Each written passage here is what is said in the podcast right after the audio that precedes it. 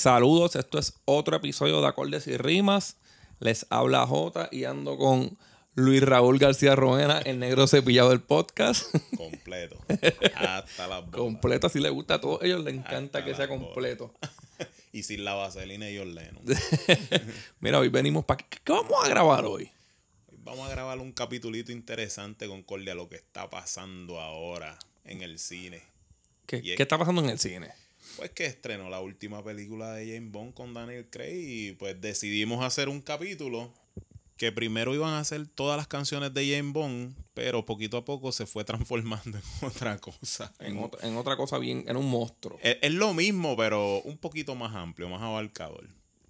Bastante abarcado. este, yo no sabía lo fanático que tú eras de James Bond hasta que, hasta que te veo lo, lo Bueno, tú me dijiste, vamos a hacer el, vamos a, vamos a aprovechar el momento de que está la película y vamos a hacer un episodio de las canciones de James Bond que están cabrones. Y yo pensé, "Eh, está Lee Day, vamos a hacerlo. Pero, pero que tú me dices, yo sé que tú estás ocupado y todo eso, yo las pico, yo pico las canciones y yo, las bajo, yo las bajo, yo te las bajo y yo. Está bien, puñetas, me adelanta un montón. Si llego a tener que bajar esas treinta y pico canciones que vamos a poner ya mismo, este episodio quizás saliera en un, en un mes, se tardaba un mes más. Se tardaba un mes. Porque sí, cabrón, me, me, me da, me, da flojera hacerlo. Está, está duro, Sí. pero no está tan duro. Para mí no está tan duro. Yo lo sé y te la sabes de memoria. Este. James Bond, la saga completa de James Bond, se tiene fama de que, de que tiene una canción siempre bien hija, bien hija puta. Eh, James Bond es una de las sagas más viejas del cine. O sea, Sí, y, y yo- más larga, ¿verdad? sí, eh, o sea, la, se puede decir que la primera saga del cine fue King Kong, después Godzilla. Eso fue lo que se conoce como un movie franchise. Ajá. Están las de Star Wars, Star Trek. Pero James Bond es una, es una franquicia que tiene ahora mismo 27 películas oficiales. Está cabrón, mano. Durar tanto tiempo. Y tiene dos o tres que no son oficiales. Tú sabes que yo te dije que, que yo cuando trabajaba en Best Buy, me compré el box set de, yo creo que eran las primeras, las, las primeras seis, yo creo que eran algo Ajá. así. Que eran de Sean Connery De y un Connery. entremedio que era de... De ajá. Pues yo pensaba que eran esas películas y las de ahora. No, y las de los 90, Ah, exacto. sí, Ajá, hasta acá.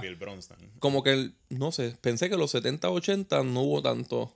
Y yo casi, tres- casi cada dos o tres años tiran una película. Mira, James Bond es una saga tan larga y tan vieja que si tú te pones a pensar, cada generación creció con un James Bond diferente. Sí, sí. Hay gente que ama las películas de Roger Moore porque cuando ellos estaban chamaquitos, Roger Moore era James Bond. Otros que eran más viejos, pues Sean Connery. Otros crecieron durante, como yo, que cuando, cuando ya yo veía películas de chamaquito, James Bond era Timothy Dalton. Sí. Y después está tu generación que fue con Pierre Brosnan. Ese, ese es el de mi generación. Este, Aunque me guste más Daniel Craig. exacto, sí. Me gusta más el de la generación millennial. Mira, no se pueden quejar. No se pueden quejar. A mí mi, mi, mi James Bond favoritos son Sean Connery y Daniel y Craig. Daniel Craig son los dos mejores. Eso para mí son los dos mejores. Pero Sean Connery sigue siendo el mejor. Sean Connery y James Bond. Es James. Ya. Él fue el embodiment. Pero para entender esto tenemos que hacer un breve relato. Esa canción del intro era el, el score como tal de Es, James Bond, es- es- el tema de, de, de, de James Bond, por decirlo así, que se divide en dos partes. Sí. Está el tema de lo que es reconocido como James Bond y está el Gun Battle Sequence, que ese es el que se utiliza en todas las películas. Pero J, vamos un poquito más para atrás. Explícame qué pasó en 1954 cuando empieza todo esto. Que se ahí es que se produce un programa que, que dura, duró más que tres episodios, ¿verdad? Tres episodios. Este, en Casino Royale. Ujú. Y es de, de Ian Fleming, ¿verdad? Es de Ian Fleming. El cual termina llamándose Climax. Voy a poner como que el intro de eso. Sí. Live from Television City in Hollywood.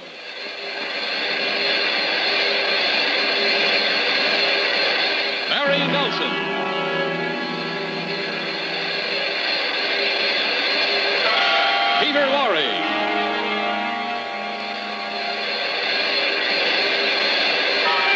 Linda Christian. Starring in tonight's production of Climax. En esta serie que dura solamente tres episodios, escogen a un americano, Barry Nelson, a hacer de James Bond, que en la serie se termina llamando Jimmy Bond. Jimmy Bond. Suena, mira, mira que- como que bien Great Value el nombre original. Peter Lord termina siendo de Le Chief porque Le Chief fue el primer villano que compuso o que escribió en sus novelas Ian Fleming. Y eso solamente, como tú dijiste ahorita, duró tres episodios. En 1962 se escoge a Roger Moore para hacer de James Bond. que Roger Moore, bueno, sigue, sigue diciendo. Roger Moore en ese momento estaba haciendo The Saint en Ajá, la televisión. ajá. Y pues, era un tipo alto, rubio, Good chévere, looking. good looking. Ellos como que se cansaron de hacer casting y dijeron, mire, ese es el hombre. Fíjate de eso. Pero Sean Connery llega tarde a la audición y empieza a decir sus líneas y Ian Fleming estaba Wow, presente. wow, wow, wow, wow, wow, wow. y digo, paren ese hombre ahí. Lo hacen que termine de decir sus líneas y Ian Fleming se enamoró Sí. instantáneamente. Un crush ahí. Un crush cabrón. Al punto de que dice, no, no, espérate, ese muchacho que escogieron primero, llámalo y dile que no venga más nada. Ajá. Que ya yo tengo al James Bond que yo quiero. Le gustó tanto que inclusive él cambió. Roger Moore se cagó en su madre. En ese momento sí, En por decirlo momento. así, aunque él estaba paradito también porque le estaba haciendo de Saint y eso fue bien famoso. Pero mira si a Ian Fleming le gustó tanto Sean Connery que él cambió el personaje que siempre, siempre él lo escribió como que iba a ser rubio de ojos azules, fuerte Ajá. y que te iba a tener y que era inglés completo. Sí, le cambió, le cambió el, el, el guion, como quien dice. Le cambió hasta la etnia, le puso Ajá. como que él era de extracción escocesa porque Sean Connery es escocés. Para que pegara bien cabrón con él. Eh, Y terminó, en vez de Sean Connery hacerle James Bond, James Bond hizo de Sean Connery. por decirlo así. por, eso es que, por eso es que yo me paso diciendo to- todo el tiempo que el mejor James Bond es Sean Connery, Es porque ellos adaptaron el personaje a él y ahí, No, el mejor Sean Connery es James Bond. pues, ¿qué pasa? Desde un inicio se supo que los productores siempre querían hacer algo especial con esa franquicia en términos a la música. Porque pues la música es lo que demuestra qué, ta- qué tan trascendental termina siendo una película o no. Eso se ha probado un, un millón de veces. Aquí es que pasa el crical ese de las canciones. Que Eh, son un datito medio Exacto. oscurito. Pero, ¿qué pasa? Que Sean Connery es escogido para ser de James Bond. Y en ese momento ya tenemos un James Bond oficial.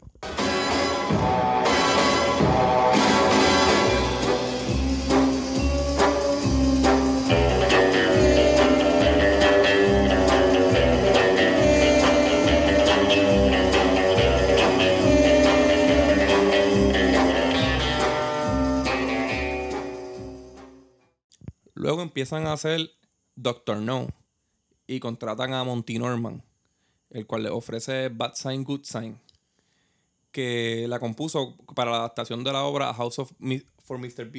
Ujú. El productor de el productor Harry Salman aborrece la canción.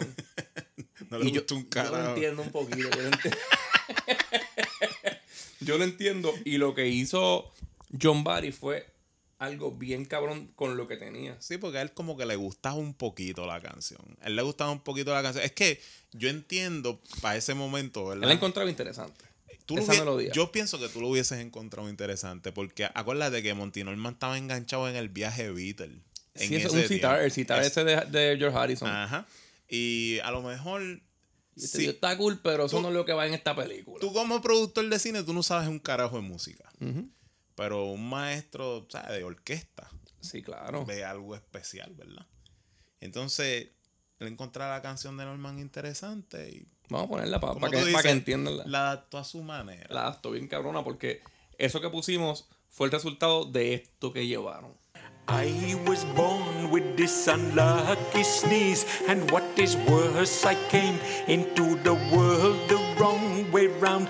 Pundits all agree that I'm the reason why my father fell into the village pond and drowned. Sean Connery vuelve como James Bond en From Russia with Love y asimismo vuelve John Barry, el que compone este open- opening title.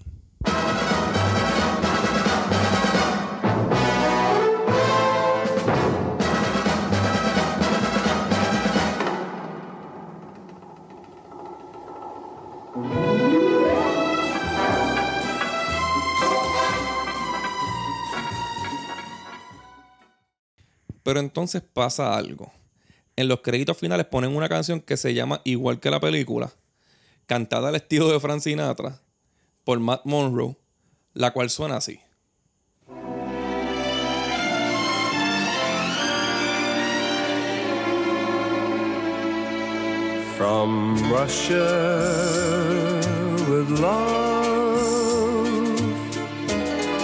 I fly to you. Obviamente, deja una buena impresión bastante marcada en la audiencia y se empieza a tomar como una buena señal. Cabrón, Tú- tú- esa canción está ahí puta. Cabrón, yo diría que es una de las mejores. Sí, Low mano. key, cabrón. Yo ahora mismo estoy hasta medio encojonado porque puse muy poquito de la canción. Pero low key es como que una de las mejores, Sí, una de las más cabrón. cabronas que se Y escucha. están los créditos que la gente está harta postcoin y se quiere ir para la casa. Exacto. bueno, pues después de aquí viene. ¿Te gusta la película? La que viene. Esa es la mejor de todas, cabrón. Esta es la película que definió el personaje. Esta es la película que dibujó lo que iba a ser el personaje de ahora para Aquí adelante. vuelve otra vez el Dream Team. Aquí vuelve en Goldfinger, vuelve Sean, vuelve Barry, pero esta vez tienen una canción tema interpretada por Shirley Bassey, la leyenda del jazz contemporáneo. Y se puede decir que se marca la primera canción oficial de un título de James Bond, Ajá. del opening title, la cual seguiría siendo la norma hasta el presente después del Gun Battle Sequence, que siempre presenta el tema de James Bond que ha sido arreglado con diferentes variantes a través de los años, pero nunca alterado. Probablemente este es el tema más famoso de Hollywood. Probablemente, cabrón.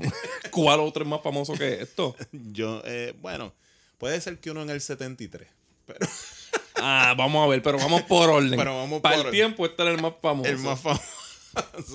Goldfinger.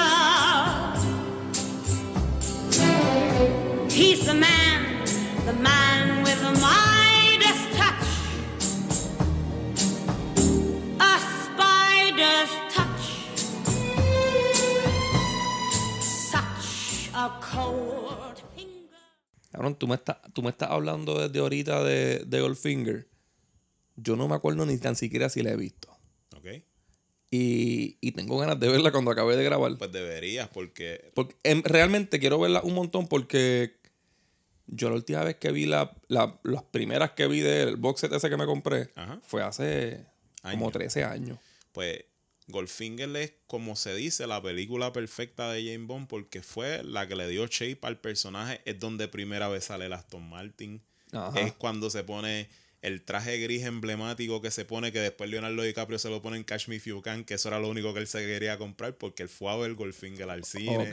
O sea, esta película es la que tiene todos los códigos de James Bond. Sí, o sea, tú dices ser fanático de James Bond y no, no tienes Goldfinger, eh, no tienes ninguna.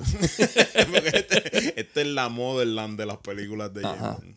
Este, pero después de esta, ¿tú crees que vienen películas buenas? claro que sí. Después viene Thunderbolt.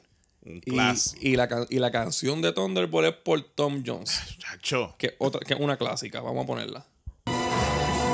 So he strikes like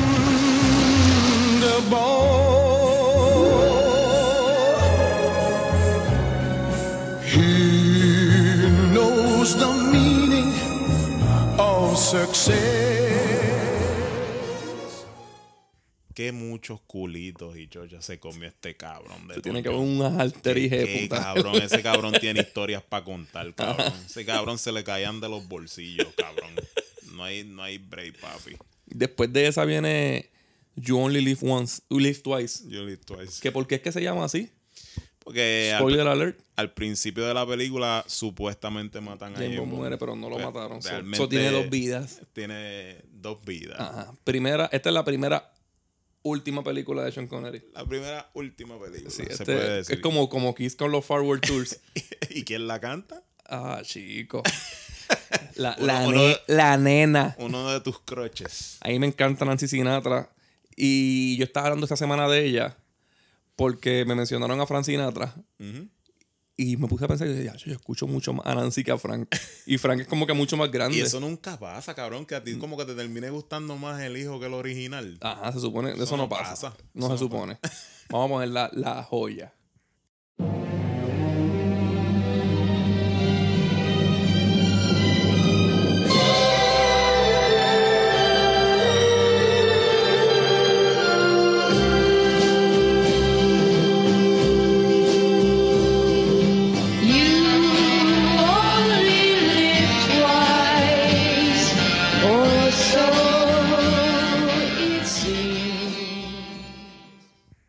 De casualidad, ¿tú te acuerdas quién fue que samplió esta canción hace un par de añitos atrás que hizo un hit chévere, chévere, chévere? Suena, pare- suena conocido. Robbie Williams. Millennium. Sí, cabrón. Eh, de hecho, la música de James Bond es tan importante y tan famosa que se han sampleado un par de canciones de James Bond. Y más, y más ellos que son ingleses. Hay una que no vamos a poner, pero Kanye sampleó una. Kanye y sampleó es un una. pistón. Lo que hizo fue un pistón. Yo creo, yo creo que la hizo mejor que la sí, original. cabrón. Pompea más. Definitivamente, Obviamente, sí. cabrón. Pompea con cojones. Ok, ¿cuál viene ahora? Ok, ahora es, por, dijimos en, en, este, en la canción pasada que esta fue la primera última película de Sean Connery y es porque pues esta fue la primera vez que Sean Connery se salió.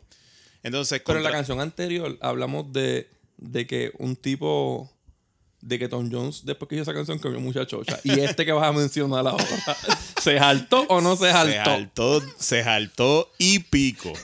y pico. Y el que no me crea, pues puede ir a buscar el documental Becoming Bond, Ajá. que trata sobre George Lazenby y la corta carrera de él en el cine, para que ustedes vean lo que le estoy diciendo. Esta es On Her Majesty's Secret Service. Y John Lazenby, quien era un modelo y que lo escogieron nada más, pues porque. Porque era hermoso. Y porque querían probar otras cosas, que eso yo lo aplaudo, fíjate.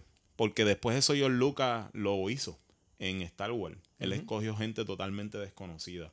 So, ellos querían probar con un total desconocido. Obviamente sabía que iban a poner a Telly Savalas, Koyak a hacer de Blofeld. So, a- ese era totalmente conocido Sí. en ese momento.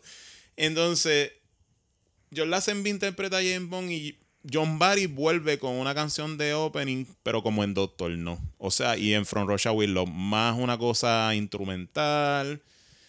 ¿Qué pasa? Que esta es la de, la de Louis Armstrong, ¿verdad? En el medio de la película hace una canción que la canta Louis Armstrong y para los efectos termina convirtiéndose en la canción de Bond. Pero primero le vamos a poner lo que es la canción del opening title sequence y después la de Louis Armstrong.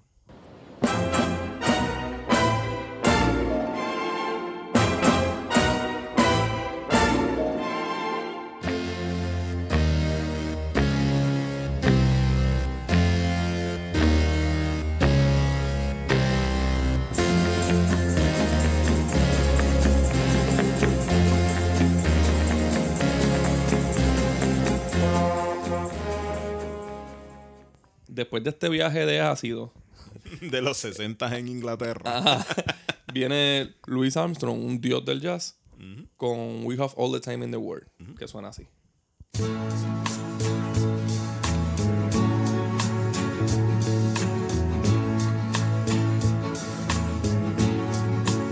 We have all the time in the world. Time enough for life to unfold. Y ahora viene Diamonds Are Forever. Aquí vuelven Sean Connery, Barry Y Chile. y Shirley. Y pongo la canción.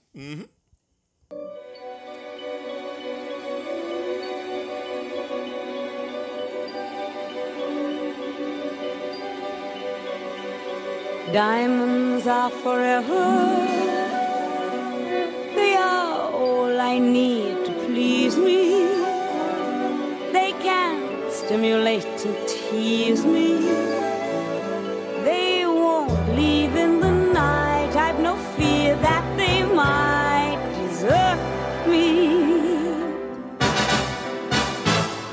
Diamonds are forever. Ok, Diamonds Are Forever todo perfecto, la canción, Sean Connery, John el, Barry. el sampleo de Kanye. El- Lástima que la película sea tan mierda, maldita sea la madre. Esta es la, esta es la película de Sean Connery, la única película de Sean Connery del canon del que a mí no me gusta.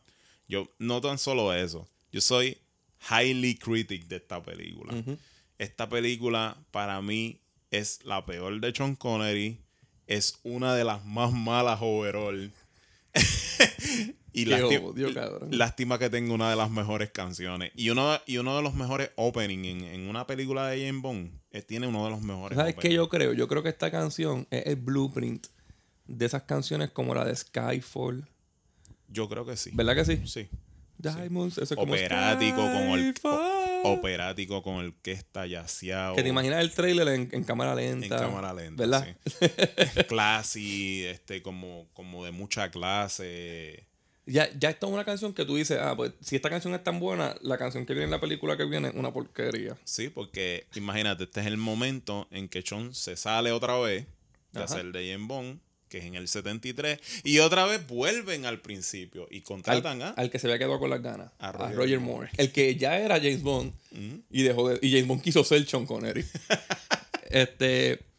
Yo creo que era quizás el momento ya de. Este 73, cabrón. Ya hay que meterle rock a la franquicia. Obligado. Y pues Salman quería a Shirley Bassey otra vez, que no hubiera sido mala idea. No, pero no antes de tú escuchar el resultado. Ajá. Pero Albert Broccoli tenía en la cabeza a un chamaquito ahí. Un chamaquito ahí poco conocido. Ajá, este, a Paul McCartney. Na- nadie lo conoce. A Paul le envían el libreto de la canción. George Martin, vamos a mencionar algo bien importante. A George, George Martin le envía el libreto a Paul McCartney. De hecho, si quieren saber de esta historia, vean el documental, el docuserie que hay en Hulu de Rick Rubin y Paul McCartney, que hablan de cómo él hizo esto. Y es estúpido. Creo que, que esta es la primera vez que ellos colaboraban desde Abbey Road, ¿verdad? Desde Abbey Road ellos no trabajaban. Martin lo llama para decirle, te tengo una canción para una película. Y le dijo, te voy a enviar el libreto. Si te gusta, me dice y la trabajamos. Pues él se sentó en una maca a leer Tra- el libreto. tratándolo como, como suavecito. Le decía, ok, ok, Dios. Si no te gusta, que se la metan por culo. Ellos no son nadie al lado Ellos no son nadie, Pues, cabrón. Paul McCartney dice que cogió un sábado, se, se sentó en la maca a leer la- el libreto, lo leyó completo, le gustó. Le gustó como que el viaje de la película, como que la atmósfera de la película. Y ya tenía que una melodía en la mente. Al otro, Qué hijo de puta, ¿verdad? Cabrón. al otro día hizo la canción completa y se la envió a George Martin. Qué hijo de puta en un día, cabrón. En un día. ¿Y qué hizo George Martin? Cabrón, George Martin vino. Se tardó alrededor de 18 días en producción. Calladito. Llama a Harry Salman y Albert Broccoli y le dice, ok, esto es lo que va a pasar. Yo tengo una canción aquí demasiado cabrona.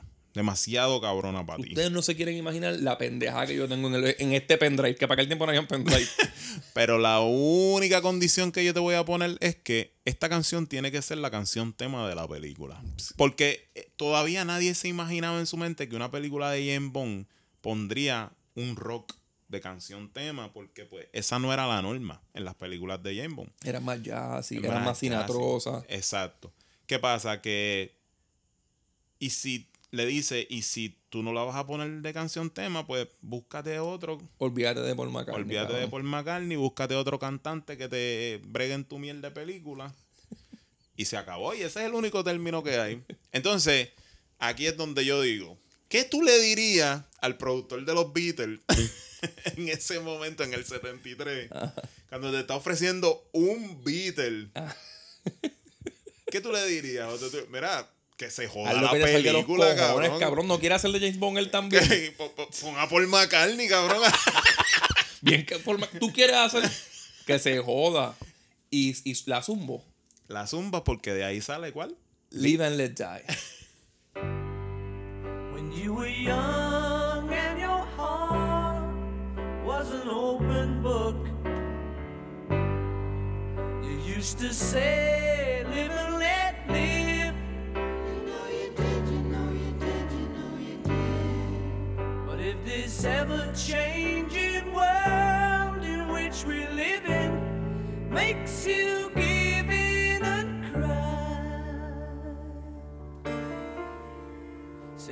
and cry. Say,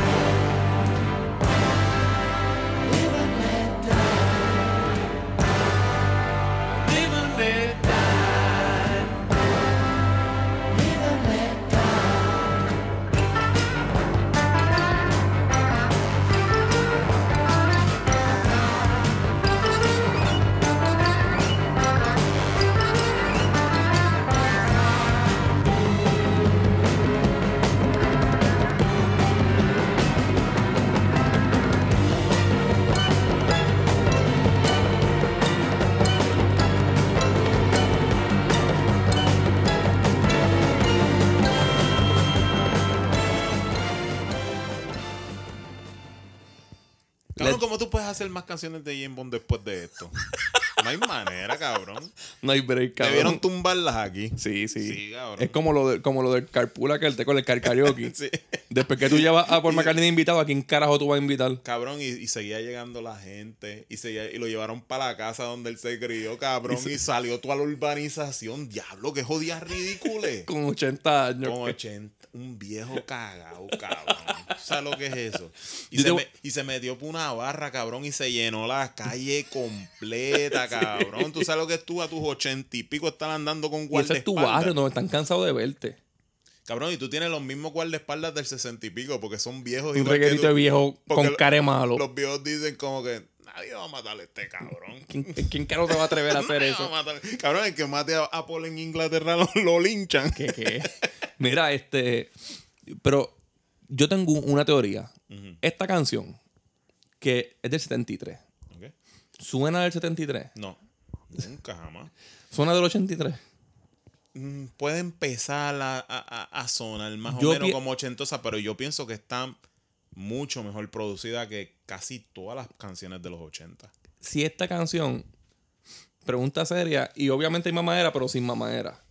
Si la película nueva, en vez de a Billie Eilish, hubiese salido con esta canción por primera vez, Se oía cabrona también, hubiese- ahora mismo estuviésemos aborrecidos de escucharla.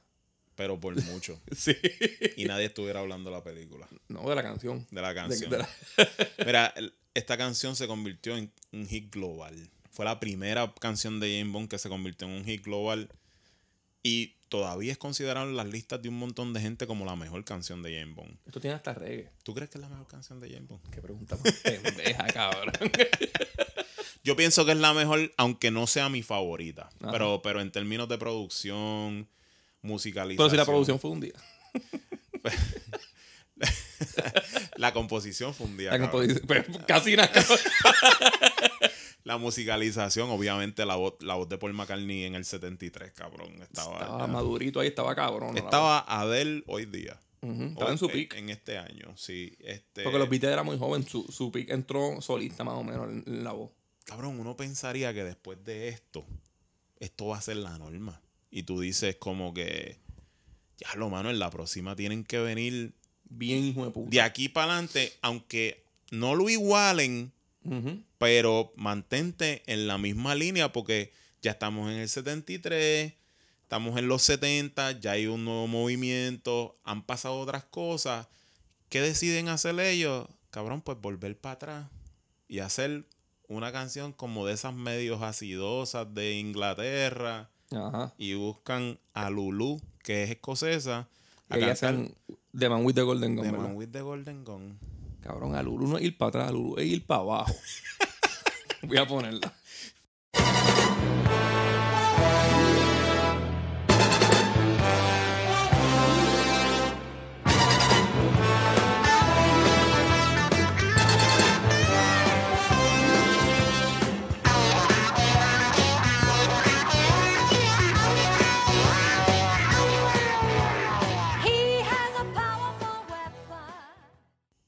Qué jodido crical, cabrón. Y la jodienda es que eso- esas trompetas se nota que, que son. Vamos a hacer una canción estilo James Bond. La guitarra bien puerca. Cabrón, Después yo- de Paul McCartney, ¿tú sabes lo que yo hubiese hecho? ¿Qué? Yo hubiese ido por John Lennon. Seguir con los Beatles, ¿verdad? Voy por John Lennon y que se joda. A lo mejor hasta George Harrison, pero no John Lennon después. Y, o, Que para el tiempo se odiaban. o Led Zeppelin.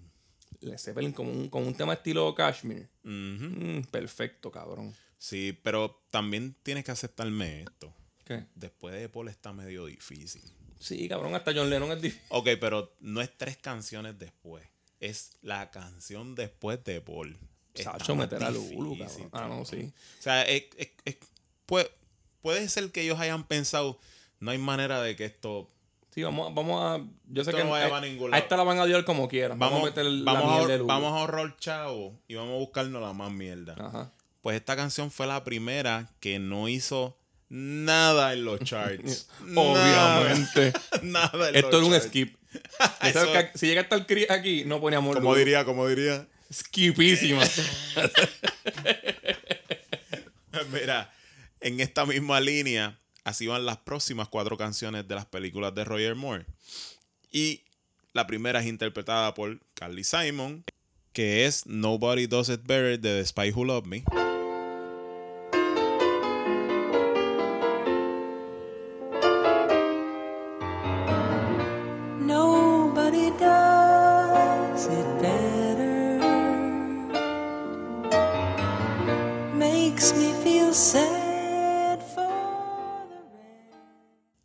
Después de esta mierda, en el 79 viene Moonraker de Shirley Bassey. Que no, no, no, no queremos decir que es una mierda porque es Shirley Bassey, pero pues es una mierda. No es Paul McCartney. Diablo.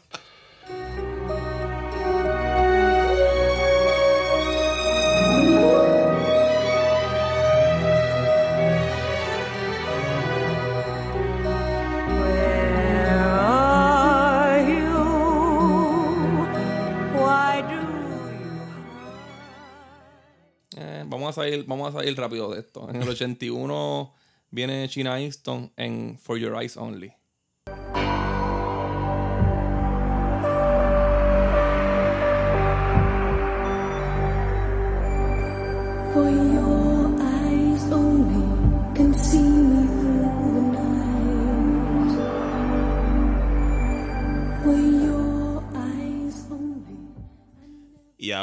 Rita Coolidge en All Time High de Octopussy.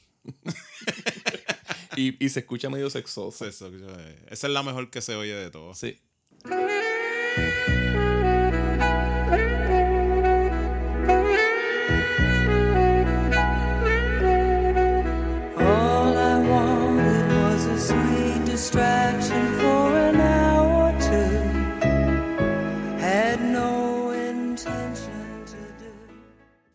Estas canciones tienen en común que son bien contemporáneas, de adulto, más al estilo de Roger Moore como James Bond, o sea, aburrido. Eh, sí, era más como romántico, porque, ok, la diferencia era que el personaje de James Bond de Sean Connery siempre se pintó como un womanizer. Que era, pues, tú sabes, un tipo que era un mamito, estaba con las mujeres, se las tiraba, las dejaba para el carajo y simplemente las utilizaba para la misión. Él no hacía attachment romántico con ninguna. Roger Moore, Tú, tú, espérate, ¿tú crees que, que la época de los 70s Ujú, es mi época favorita? sí, Esa es mi década favorita, los 70. Pero tú crees que si esa década, ese estilo que había en esa década, tanto de música como de película, se hubiera extendido cinco años más, no hubiese sido también aburrido, posiblemente. ¿verdad? Sí, yo creo que, y amo la música de los 70, pero yo creo que cinco años más de ese mismo género a lo mejor hubiese aburrido. Sí. Y Lo- los 80 Ujú. fueron más activos, más movidos. Sí, lo que pasa es que ya en el momento en que estaba Roger Moore, ya se estaba como orientando las películas de James Bond a un público más adulto. A, que ya había crecido con el de Sean Connery y ya no era teenager, ya era adulto, ya estaba en su casa. Y como que no se le estaba vendiendo las películas a, lo- a la juventud, a los que venían subiendo. No, eran los primeros fans. ¿Qué pasa? Que tú lo puedes notar con que ellos hicieron algo como Invigorating en el 73 con Paul McCartney. Pero después empezaron como a atender a ese público un poquito más conservador.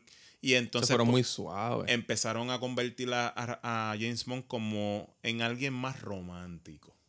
Te, ven- que- te vendían con la música una película de drama. exacto, más que un womanizer como John Connery. Pero ¿qué pasa? Esto cambió, gracias a Dios, para la última película de Roger Moore. Porque mira qué cosa. Roger Moore tuvo una excelente canción de principio, Que fue Live Let Die. que es una de- posiblemente es la mejor canción de James Bond y cerró bien cabrón con. Posiblemente tu favorita, ¿verdad? posiblemente mi favorita es- viene más adelante. Pero sí, esta es una de mis favoritas. ¿Qué pasa? En este tiempo, como te iba diciendo, Bond se había puesto un poco aburrido. Y cuando tú dijiste ahorita que en el 73 ellos pensaron que maybe era el momento de inyectar rock, aquí pensaron que maybe era el momento de inyectar New Wave después Tienen que hacerlo. después de una conversación que tuvo Roger Taylor, el bajista de Duran Duran, con Albert Broccoli. ¿Y, y qué fue lo que pasó en ese party? En ese party, cuando, cuando va a hacer una canción, le- él, él le dice, ¿cuándo va a hacer una, can- una canción buena de, de James Bond otra vez? Y Me imagino bien bien mamabicho, ¿verdad? Cuando tú vas a hacer esa porquería. Estaba haciendo un montón de mierdas, cabrón. Acá había algo bueno. Y lo más seguro él le dijo para atrás, pues hazla tú, cabrón. ¿Por qué no la haces tú? Pues la hago yo. Pues la hago y bicho. checate qué cabrona me queda. Y se zumba, ¿cuál? Have you to a kill. Oversea, could it be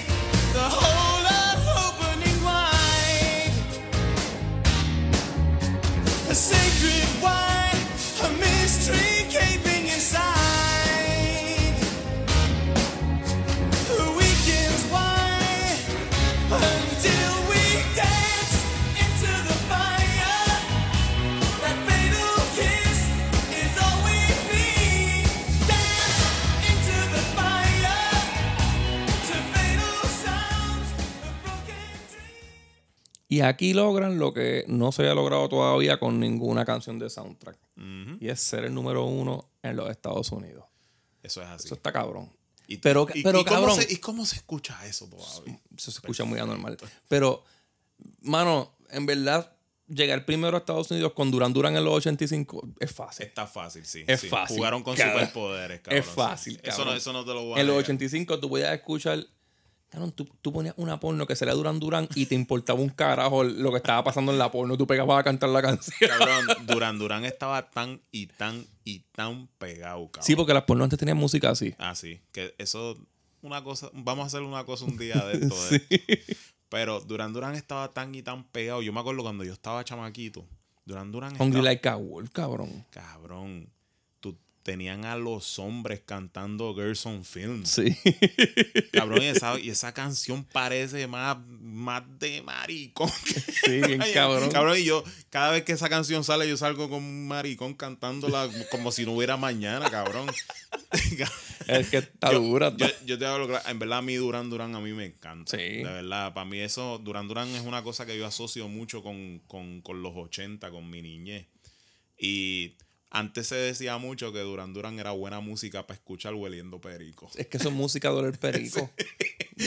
Eso es música de chingar en perico. Sí.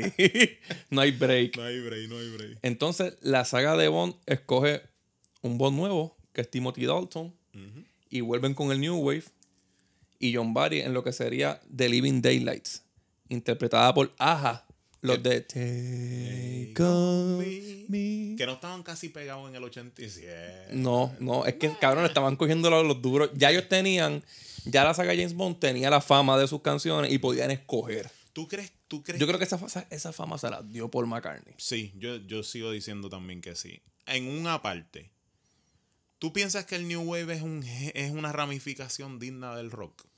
¿Tú piensas? O sea, yo sé que ella es más popsia. Es, es un híbrido. Es un híbrido, pero, pero tiene instrumentos musicales. Tiene instrumentos musicales y tú reconocías mucho siempre, en vez de una guitarra, tenía un pianito en forma de guitarra. Pero tú como rockero lo respetas. Lo- yo lo respeto, es que a mí me gustan los synthesizers. Ok, Y casi todo lo que tiene synthesizer, como que yo le doy el break siempre. Yo prefiero muy. yo siempre me pongo huele bicho. Yo prefiero más. Aunque una falta de respeto, porque mucha gente considera el New Wave una mierda de música. Pero yo prefiero más. O, o se me hace más cómodo para el oído. Darle break a un disco de New Wave que a uno de reggae. Ok. es lo cabrón, que puñalada me diste en el corazón, cabrón.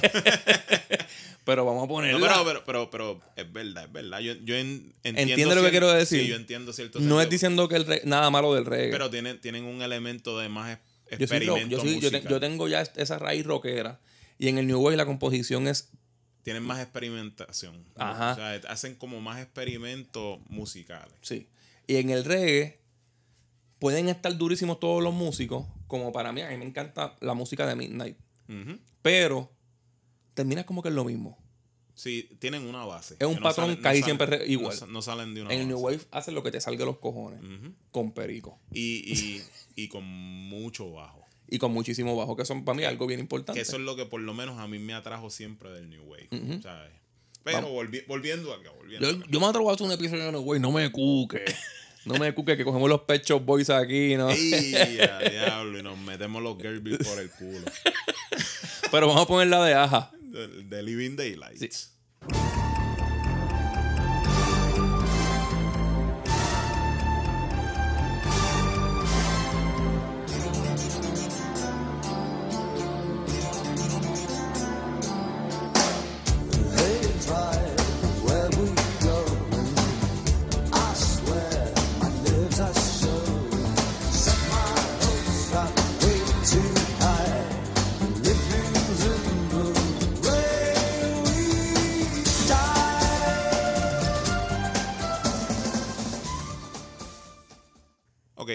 próxima de Timothy Dalton, que, se, eh, que es License to Kill, John Barry se quita de Bond ya. O sea, desde, desde Doctor No, John Barry ya parece que pues quería hacer otras cosas y decide no hacer el, el score ni la música de esta película. Entonces buscan a Narada Michael Walden, que es uno de los productores de productores del rap y del RB. Él fue productor de Mariah Carey, de Whitney Houston. Y pa- después de Mariah Carey y Whitney Houston, ¿para qué seguimos mencionando? Ah, sí. Entonces, pues traen a Gladys Knight de Gladys Knight and the Pips para cantar el hit en Europa, License to Kill.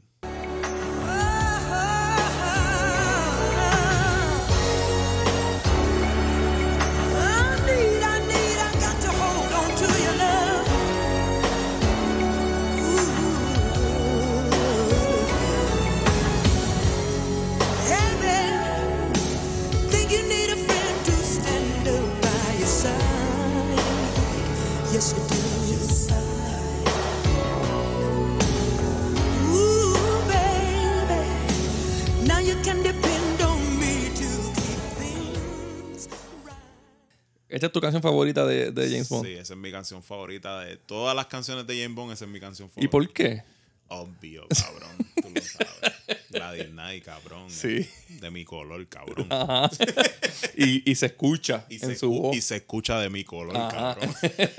no, eso está bien cabrón. Entonces, aquí es- James Bond se coge un, un break, la franquicia, de Se- seis años, ¿verdad? se cogen un break técnicamente, pero es que había una, una demanda de derechos de autor y había, había un problema con los derechos de la franquicia de James Bond que no permite que Timothy Dalton hagan más películas. Y en este break, yo les voy a decir que vayan a Patreon y, y le den subscribe, cojan una mensualidad, seis pesitos, y ahí estamos dando crema. Ahí estamos tirando reseñas como yo, se graban como dos o tres episodios por semana. Se, yo todos los viernes, hoy no lo voy a hacer porque tengo mucho trabajo que hacer aquí reseñando, pero todos los viernes yo tiro, o sábado tiro las recomendaciones de la semana. Eh, estoy haciendo posts de reseñas, posts criticando a Tommy Torres, noticias. Hay unos posts que se hicieron que son de Marilyn Manson. Uf. Hay uno, ah, uno. Yo tengo una sesión de... de Chris, Chris ha hecho por lo menos dos que son dos clásicos. sí, Chris tiene el de Kanye, tiene, hizo los otros días, reseñó el disco de Lord. Y modestia aparte, nosotros hicimos el Nevermind de, Mil- de Que eso yo lo Nirvana tengo que mover ya mismo para acá. Y nos quedó cabrón. Sí, quedó bien Nos cabrón. quedó cabrón Sí. porque para ser dos odiantes de Nirvana, pues nos quedó La- lástima que no vea la luz, ¿verdad? Acá, Pero lo voy a traer, lo voy a traer para que lo voy a regalar. Pero dense una vuelta por allí. Si no, dicen, "Ah, esto es una mierda, huele bicho y se salen. Exacto. Pero ahora mismo hay, yo creo que más de 50 posts de- entre audio y escrito. Que no va a botar 6 pesos. No. Eh, lo más seguro los va a gastar en Jelba y de un caserío mierda de por ahí. Danos, danos a nosotros que me hace falta un aire. este, eh, después de ese break, llega Pier- eh, Pierce Brosnan, que es el Bond de mi generación. Sí. Y sale GoldenEye. Que para mí el juego es lo más hijo de puta. Sí. Este, no, pero, pero la Golden- película es buena. GoldenEye es una de las Sí, mejores. sí. es Una de las mejores. películas. Entonces, pasa una como con. La historia de esta canción es que Bono, ¿verdad? Bono compone la canción de la, de la película Y The Edge, los dos. y The Edge, ajá. Pero, y querían que la cantara Tina Turner. Y fue la mejor idea. Excelente El decisión. ex- excelente. Excelente decisión. Vamos a escucharla.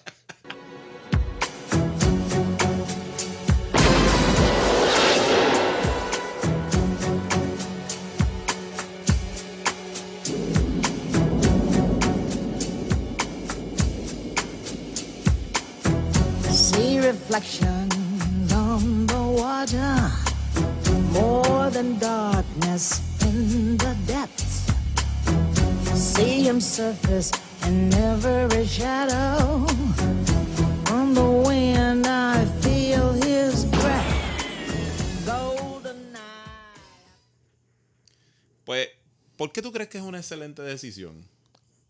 Es Tina Turner. Es bien difícil que yo. Para que- empezar. Ajá, es bien difícil que tú me digas, ¿quieres esta canción continua? Obvio, Obvio. claro, cabrón, pero. Tina Turner es la voz, es- es- yo diría que es la voz más reconocible, ¿verdad? De, De la mujeres. música. De sí, la música. de la música puede ser. Sí. Este. Y la de Ozzy. Y la de Ozzy. Pero. Cabrón, porque. Bono tiene una voz de huele bicho. Porque YouTube es una mierda. Porque YouTube. Cabrón, yo sonaré. Ok, modestia aparte, yo conozco mucho de música. Y, y conozco muchas bandas bien respetadas y bien históricas y bien legendarias. YouTube es una de esas bandas que son legendarias, Lo respetamos con cojones. pero no me gustan un carajo. Y no, entiendo, y no entiendo su fama. Ni a mí tampoco. Tiene un cojón de Grammy y todo eso. Yo escucho las canciones que se ganaron los Grammy y no entiendo. Yo inclusive encuentro que la música de ellos, que es más reciente, es un poco más digerible que, que los clásicos Sí. de ellos. Que son, por ejemplo, Joshua Tree y Austin Baby. Esos son, como quien dice, los, los discos más cabrones de YouTube, Ajá. según los fanáticos de A mí, no, YouTube. a mí no me gusta.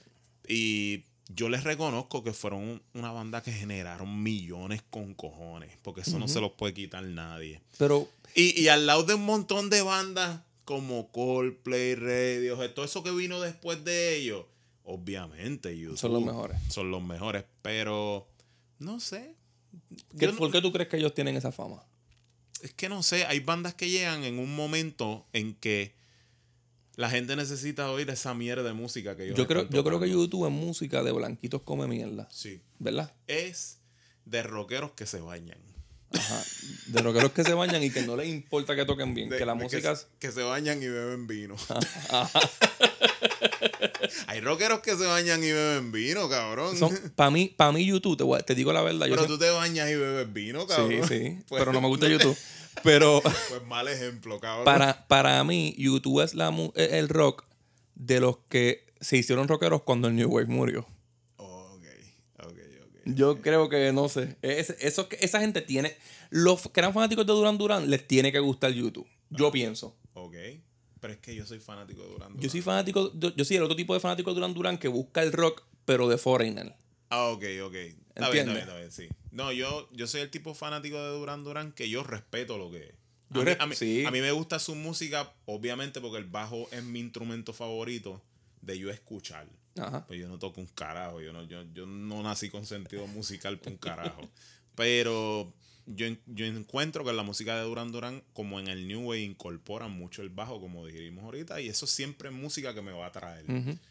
Pero de verdad que uno siempre, hay bandas que uno siempre trata de digerirlas. Y uno dice como que coño, puñeta. No, pero- Porque es tan famosa. Si alguien está escuchando el episodio y piensa que YouTube sí está bien cabrón, Pues dígamelo. Bien. En- explíqueme. No, no, que me explique por, que me explique para yo entenderlo, porque a lo mejor es que. no, y se los respeto porque YouTube es una banda legendaria. Sí, o sea, no, no, no, no, no. Yo no estoy diciendo que sean una mierda. Es que yo no, no entiendo, no entiendo el porqué todavía y quisiera entenderlo porque yo lo escucho quizás buscando algo en la, en la música que no es lo que ellos quieren darme. Yo, yo, yo siento que a lo mejor Bono canta con un sentimiento especial las canciones porque es que se nota en Beautiful Day, por ejemplo. Puede ser eso y eso a lo mejor conecta con muchas personas. Que es más o un sentimiento parecido al de, al de Coldplay. Ajá. O- ¿Verdad? O, o, así. O así, ajá. Algo Que así. algo que sale de los Beatles. Aunque así yo creo que es mejor, mucho mejor. A mí me gusta más Oasis. A mí me gustan canciones de Oasis. Sí. No me gustan canciones de YouTube. Me gustan dos o tres, me gustan dos o tres. A mí yo lo acepto, me gustan dos o tres canciones de Oasis. Y es la última vez que lo voy a decir. Mira, me gustan las peleas de ellos dos más. Tacho, los hermanos Gallagher, eso es un, eso es un hacho, cabrón, que vacilón. Esos son los Oniman y Pantiman Ma- del rock. ma- matándose, cabrón. En Tomorrow Never Dies escogen a Katie Lang y a con, Surrender, ¿verdad? Con Surrender, sí. Pero los productores escuchan TND de Shirley Crow y de Sheryl Crow y pa'l carajo. ¿Quién no? pa'l carajo Surrender. Este, pero ponen Surrender como para los créditos, ¿verdad? Sí, como que era lo usaron porque pues dijeron la canción es buena, pero no es mejor que Tomorrow Never Die. Ya le pagamos a esta gente. Ya le- Tacho, Vamos a ponerla al final. No le digan nada. No le digan nada. Pero, pero la de Cherry Crow está muy cabrona. Vamos a poner la de Sheryl Crow. It's so deadly, my dear. The power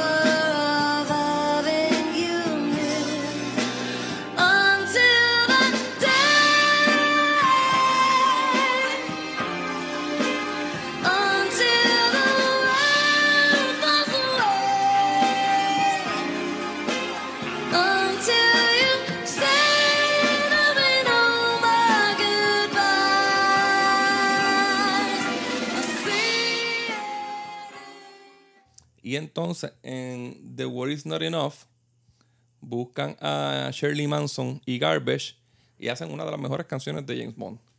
La cual puede que sea un poco copiada de Thomas Crown Affair, ¿verdad?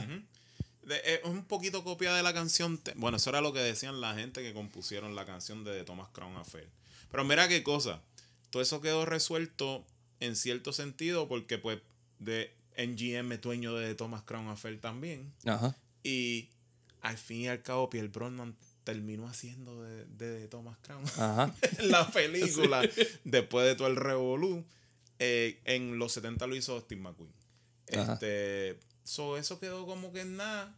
Y pues sí se la copiaron. Pero está cabrona. Sí. Voy a ponerla. Pa- es, es una de las más que a mí me gusta. Para mí es top 5 de las de James Bond. Sí, para mí también. The world is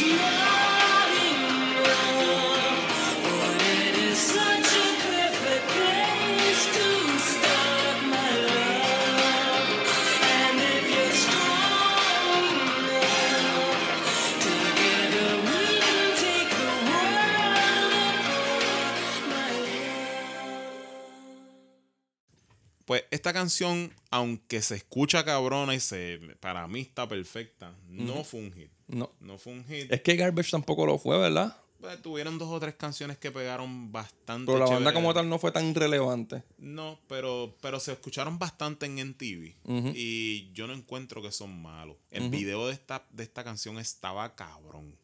Este, pero como tú siempre sabes, la gente nunca aprecia la buena música. Ajá. So, los productores estaban buscando un hit desesperado otra vez.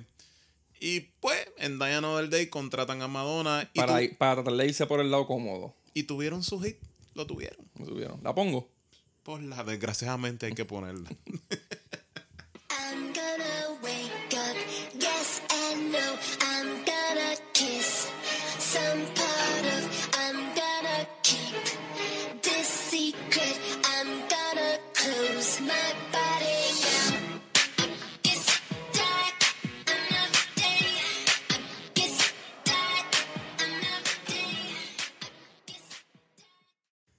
jodida porquería, maldita sea la madre. Yo, yo recuerdo que cuando esta canción y la película salieron, que by the way es una porquería de película. Para mí también es una de las peores películas de James Bond de todas. Diablo, qué jodida porquería de película. Este. yo me acuerdo que el primero que dijo que la canción era una mierda fue Elton John. Dijo, dijo exactamente lo mismo que dije yo. Diablo, qué porquería canción de James Bond. Yo no puedo creer esto. Qué jodida basura, Dios. Me cago en Dios. Me voy a ir a coger por el culo. Hoy me mamo un buen chocho. Pero, Bien aborrecido, cabrón. pero yo. Cabrón, pa- pasando la lengua como si fuera un limber de gas. Pero luego deciden hacer las cosas súper bien.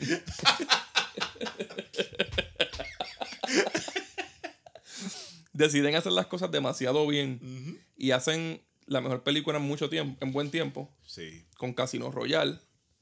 Y el mejor, la mejor canción también, en, en par de En tiempito. un par de años, sí. O sea, en Casino Royale f- fue en donde los productores, pues, cuando salieron de Pierre Brosnan por fin, gracias a Dios.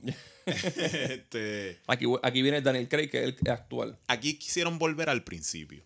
Porque, como bien dijimos al principio del capítulo, la idea original de Ian Fleming era un tipo rubio de ojos azules que fuera más agresivo. Más agresivo.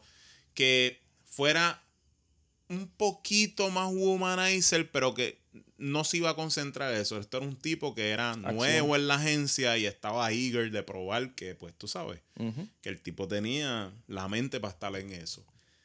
¿Qué pasa? Que escogen a Daniel Craig y hacen Casino Royale y hacen para mí la tercera mejor película de James Bond de todos los tiempos. está bien, hija puta. Para mí Casino Royale para mí mis películas favoritas de James Bond son Goldfinger, eh, From Russia with Love y después de From Russia with Love es Casino Casino, Royale. Royale. Pero, y ah, voy más. Yo pienso que el villano es el mejor villano de James. Bond ever. Sí, está bien, hijo de puta. Yo no le acepto a nadie que me diga a mí que Daniel Craig es mejor James Bond que Sean Connery. Pero si me dicen, Matt Mikkelsen es el mejor villano de todas las películas de, de James Bond, yo le digo, ok, cabrón, es, Es verdad. verdad, es verdad. y contratan para la música al Suiciding, a Chris Cornell. No te, no te hagas que tú eres fanático. Chris cabrón. Cornell era la bestia. Es de, es de los artistas de los 90 que más yo he sufrido su muerte. Sí, cabrón, yo lo sé. Y a él le pareció raro con cojones porque él era bien fanático de Sean Connery. A él le gustaban las películas de, de Sean Connery nada más, ¿verdad? Nada más. Él era fanático de James Bond, pero por Sean Connery. Y las otras las odiaba todas. Es que había, hay mucha gente que es así. Entonces se Que tira lo que no es Sean Connery es una mierda. Exacto, y se tira un rockero move, un classic rockero move. Ajá. ¿Cuál es el classic rockero move?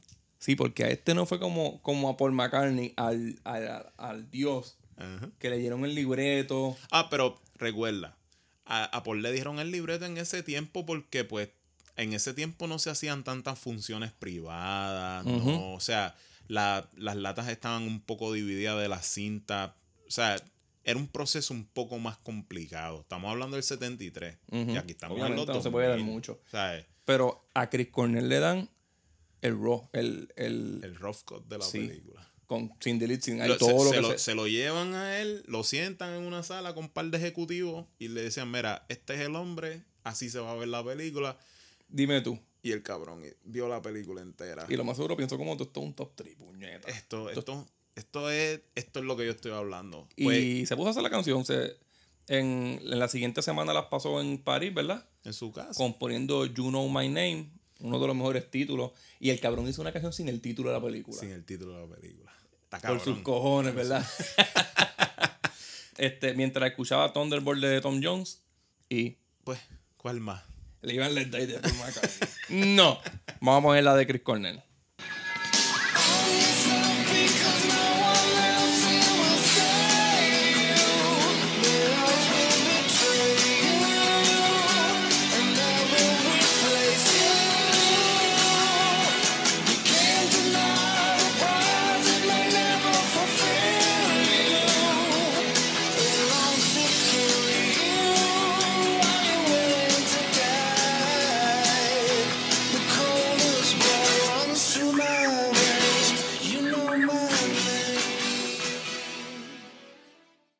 Qué belleza, Luis Raúl García Rovena. Qué belleza. Vuelven al rock otra vez, vuelven y la pegan. Yo digo que cuando más necesitados ellos están, vuelven al rock y, Lo saben hacer. Ajá. y vuelven y la pegan.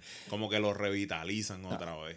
Después viene Quantum of Solace, que es como que hay un love and hate entre la gente con esa película, ¿verdad? Sí, porque recuerda que en esta película fue en el momento en que hubo la huelga de escritores y básicamente esta película no se terminó de escribir. Esta película la terminaron de escribir Mark Foster y Daniel Craig entre ellos dos para poderla hacer porque si ellos contrataban un escritor por el lado o como fuera, los podían demandar.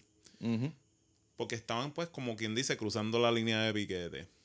¿Qué pasa? Que ellos hacen esta película. Esta película, pues, para un montón de gente es la peor de Daniel Craig. Para mí no lo es. Para mí, de hecho, yo pienso que esta película es la que sigue más de cerca la trama de Casino Royale. Que todo eso se planeó como un. No un remake, como un reinicio. Más que un remake, un reinicio de la saga de Bond. Porque aquí era un Bond en donde, como quien dice, no se había ganado su 007 todavía, su número, su licencia para matar. Y se supone que todas estas películas iban a ir antes de la saga de Sean Connery. O sea, se supone que esto es el La reboot de la de- serie, eran las precuelas de la serie. En Casino Royale y en Quantum of Solace lo mantienen casi así porque Quantum of Solace es una secuela bien directa de Casino Royale. Y de la noche a la mañana todo eso se desvirtúa con Skyfall. Y ya no voy a hablar más de esa película. porque ustedes la aman, yo no la amo. En, en cuanto nosotros empezaron los rumores En de que iba a entrar el- la canción iba a ser Amy Winehouse, que era tremenda. Ahí, ahí fue que empezó el rumor y, y eso era lo que todo el mundo yo creo que quería.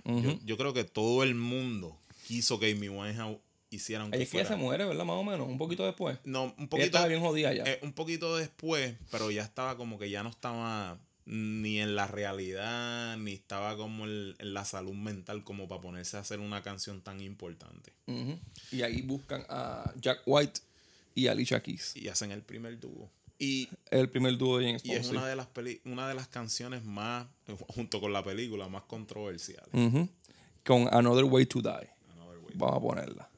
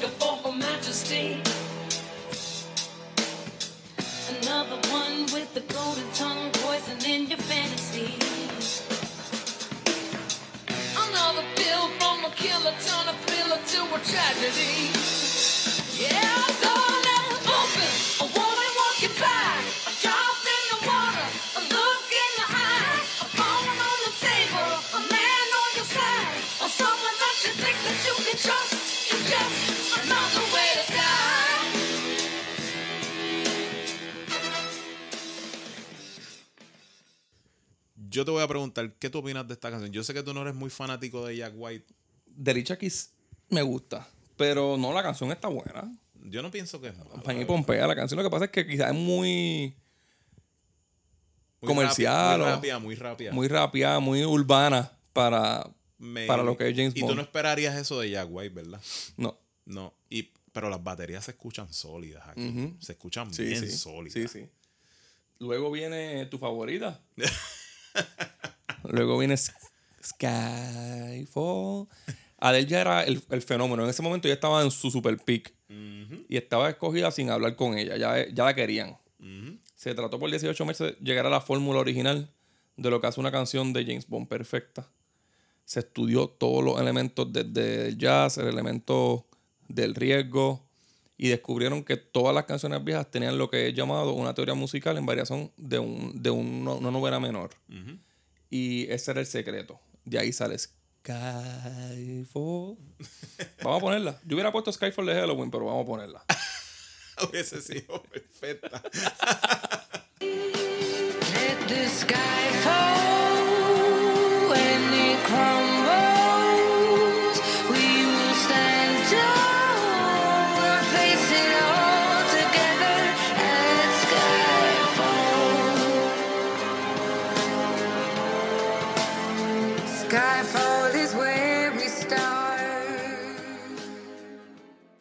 Tu apreciación como músico de esta canción, no de la película, cabrón. De la película no me vas a cambiar la opinión, pero, pero como músico de esta canción. Además de aburrida. En.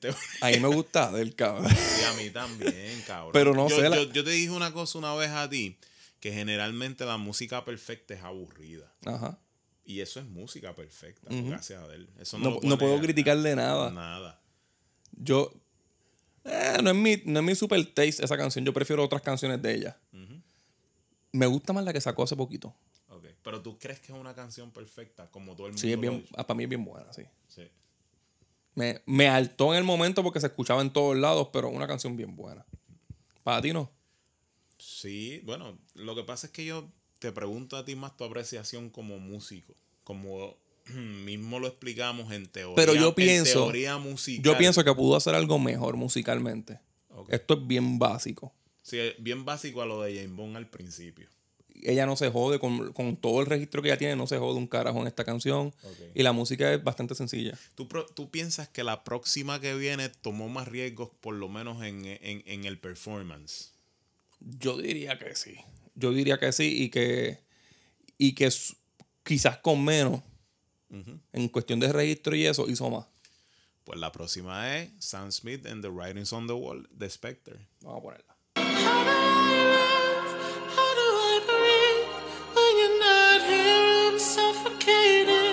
I wanna feel love run through my blood.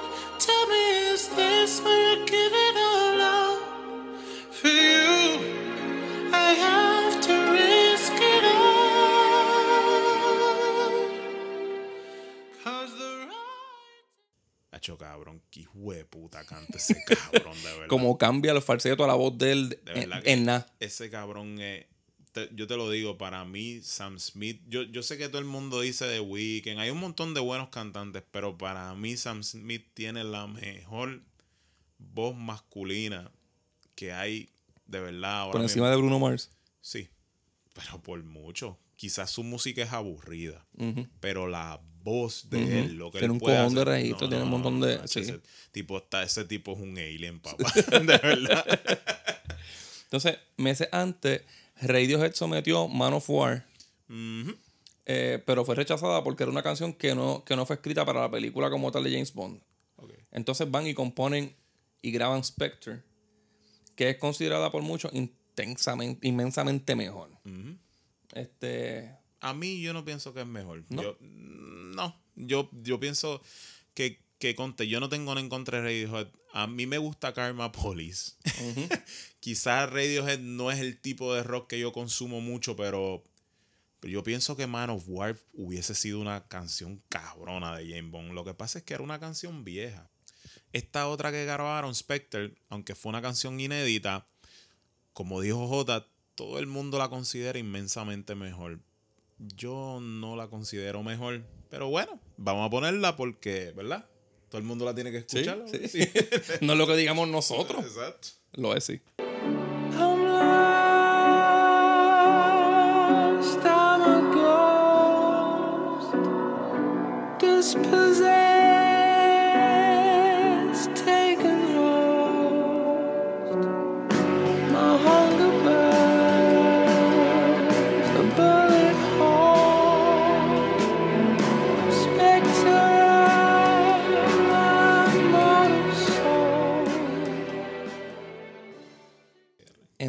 2018, eh, Billie Eilish compone a sus 18 añitos para el tiempo que, que Drake le escribía mensajes privados. Y ella lo choteó como que, mira, este cabrón escribiendo una nena chiquita.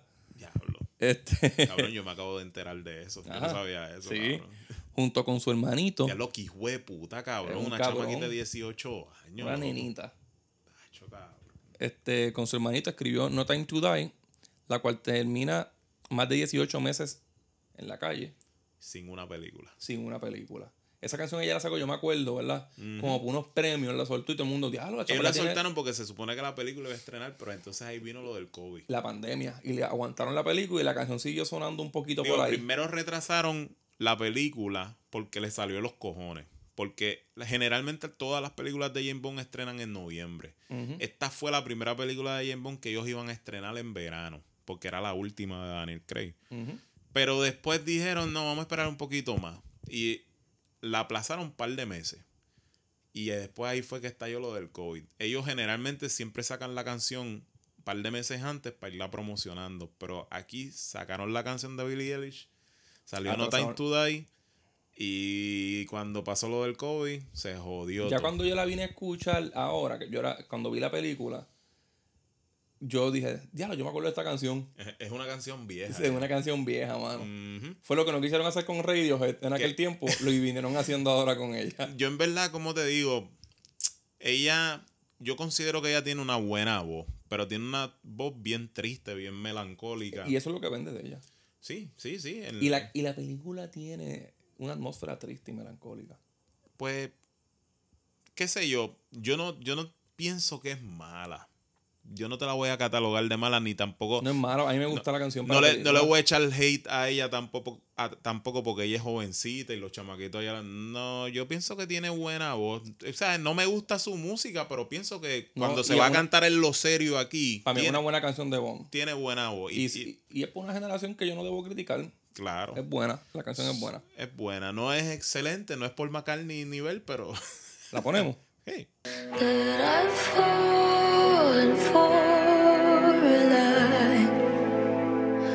you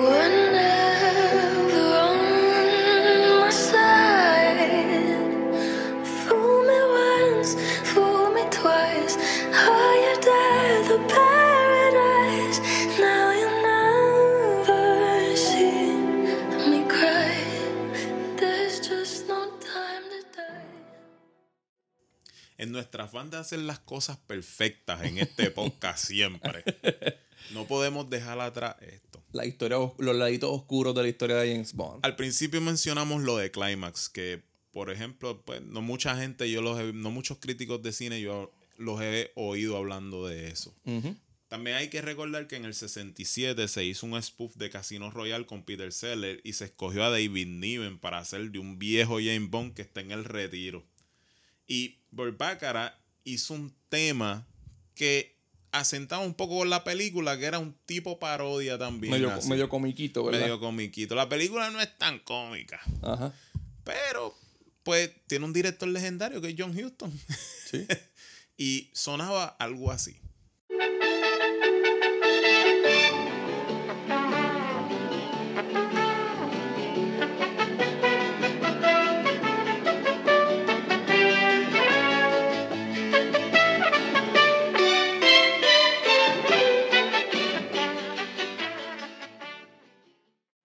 También en 1983 se hizo una película non-canon de la serie que trajo a Sean Connery de vuelta otra vez. A casi nadie. Pues, y fue Never Say Never Again. Que es tremenda película. Y el título se burla, es tremenda película, y el título se burla de Sean Connery, quien dijo que nunca volvería a ser Ah, de. James Bond otra vez. Y ellos dijeron, pues sabes qué, cabrón, toma 10 millones, ven a hacer la Y película. nos vamos a reír de ti Y te haciendo. vamos a poner de título Never Say Never Again. Es más, cabrón. Vamos a buscar una cantante que haga una película que se llame, una, una canción que se llame Never Say Never Again para que lo repita 50 mil veces en el opening title. Pues esta película, hasta el, hasta el momento de Quantum of Solace, si mal no recuerdo, fue la película más taquillera de James Bond. Sí, es que está cabrón. Porque nobody does it better than the original. Y es por Danny Hall, ¿verdad? La canción. Lanny Hall. ¿La tenemos? Sí. Vamos a ponerla.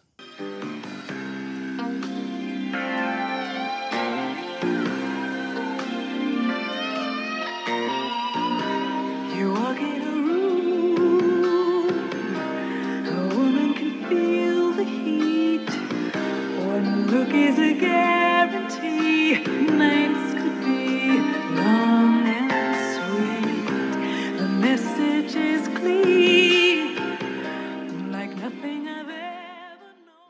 Esa está cabrona.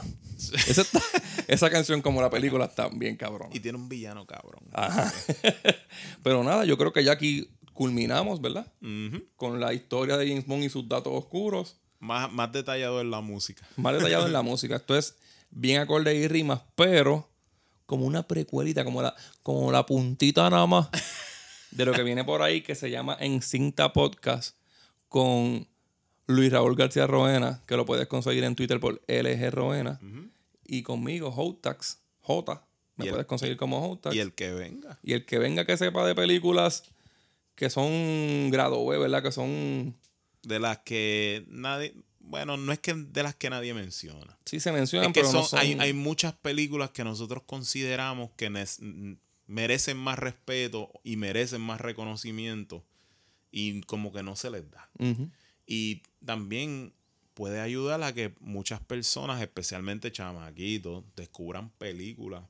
Lo que que- hacemos con acorde y rimas, pero en Claro, película. Claro, porque esto es para todos nosotros, me incluyo, él se incluye, para todos nosotros aprender. Es que nosotros hemos aprendido con cojones haciendo el podcast.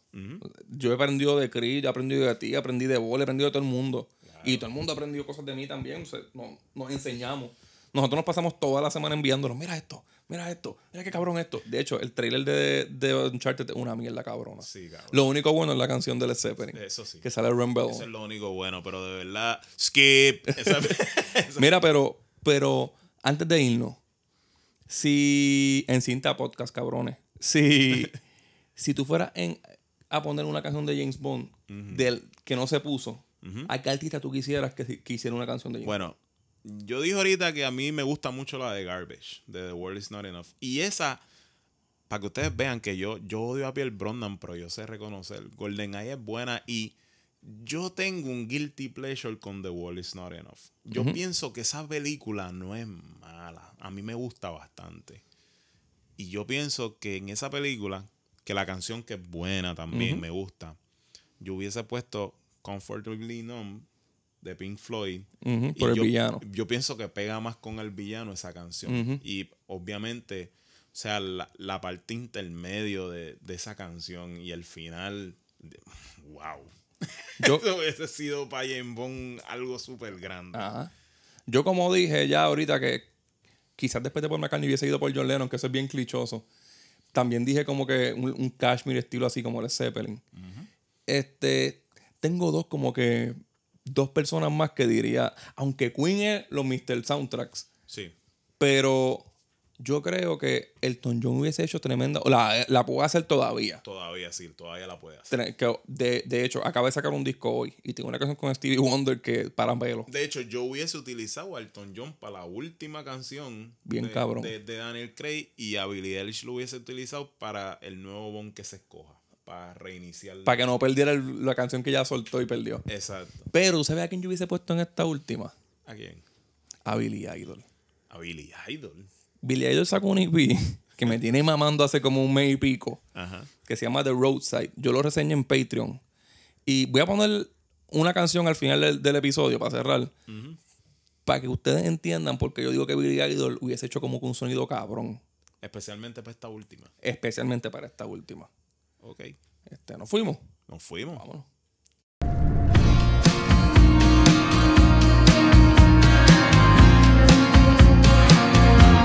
the bitter taste